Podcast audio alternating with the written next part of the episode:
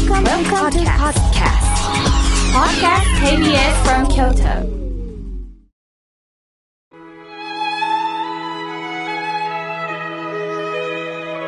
改めまして、僧侶の河村明慶です。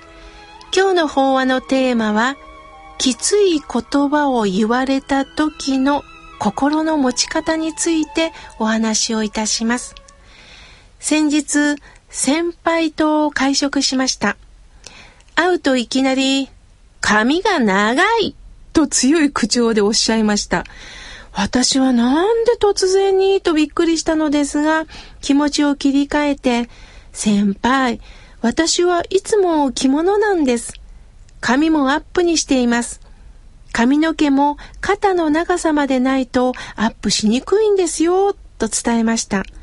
すると先輩は、そうならそうと言ってよ、と帰ってきました。あのね、先輩がいきなりそういうふうに言ったんでしょうと言いたかったんですが、ああ、これは先輩の性格なんだと思い、笑顔で会話をいたしました。さて、ご門徒の友達はコーラスの指導をなさっています。お孫さんが生まれたということで、いつもコーラスで歌ってる歌をお孫さんに聞かせたそうです。するとお嫁さんから、お母さん、子供の前で歌わないでください。音痴が移りますから、と言われたそうです。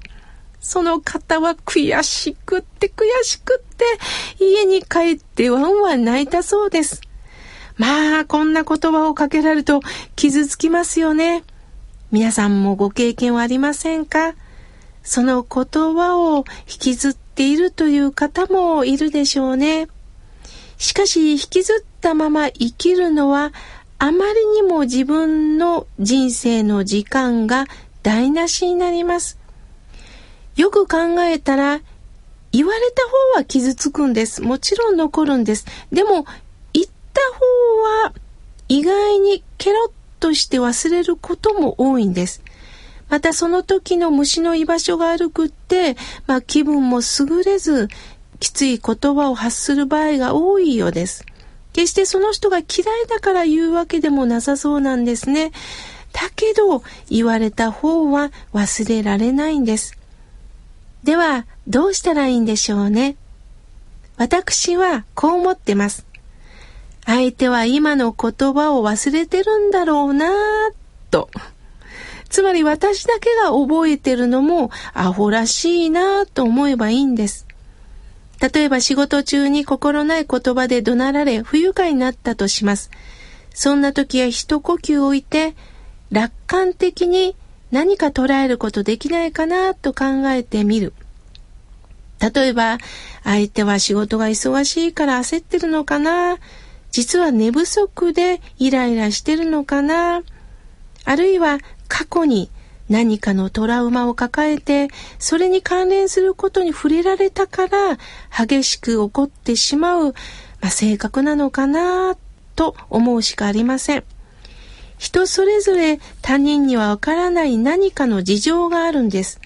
そういった事情はあくまでも想像することしかできませんが、それを私たちが楽観的に考えることしかできません。また私の例を一つ出させていただくと、先日友人が誕生日ということで、まあ、私はね、月に1回温泉に行くんですが、その時に必ず購入する、まあ、顔に吹きかけるね、あの、ミスト状の化粧水を買うんですが、友人にも、あの、プレゼントしたんです。すると友人からメールが来ましてね、今後、物を送ったりしないでください。断捨離という時に不愉快です。とメールが来たんです。私は実は講演会の前にそのメールを見たもので、まあ、ものすごく動揺してしまいました。そして気持ちを抑えろ、これも仏様からの何かのメッセージなんだと思いながら、まあ、講演会を終え、そして仕事仲間にちょうど会うことがあったんでね、まあ、今日のメールのことをお話ししたんです。すると、友人は、妙慶さん、逆におねだりされるよりか、いらないって言ってくれたんだから、よかったじゃないって言ってくれました。なるほどですね。さて、仏教に三つの号と書いて三号の教えがあるんです。号とはインドの言葉でカルマと言い、日本の言葉で直訳すると行為のことです。その行いに三通りあるよ。これが三号。一つは意志の意に号と書いて異号。口の号と書いて苦号。体の号と書いてこれが信号と言います。囲碁とは心で思うこと。口の号は口で思うこと。身の号というのはこの体でやってしまう号のことです。では今日のテーマ、二つ目の口の号についてね、ちょっとご紹介いたしましょう。普段何を喋っているか、つまりこの口の号ですね、は生きてる中でもう大きな力をもたらします。言葉が人を生かしもし、どうしても人をダメにしてしまう。皆さんも日々言葉の掛け合いで喜びも悲しみもしますよね。例えば夫婦関係を想像してみてください。この人とならやっていける。好きだからという気持ちで一緒になったんですが、何十年も経ったら今では嫌いな不快な人になってるというケースってあるんですよね。自分の人生がうまくいかないのはこの人のせいなんだとまで思えてきます。では、離婚したらいいんでしょうが、経済事情や子供さんのおられる方は様々なもう関係性ができてますので、そう簡単に切ることはできないんです。だけど、相手の顔を見るのも嫌だ嫌だっていうのは、もともとはこの口の災いがずっと根付いてるんですよね。喧嘩をする時も批判をしてしまう時もやはりこの口喧嘩が圧倒的です。相手を攻撃したら相手も必ずどこかで仕返しをしてしまいます。無視をするっていう人もいますが無視も一つの仕返しなんです。大切なのはどうしたらいいかというと怒りを伝えるよりも今の自分の不安を伝えてお願いを伝えたらいいんです。皆さんぜひ心の中に言い聞かせてほしいのは、批判は攻撃です。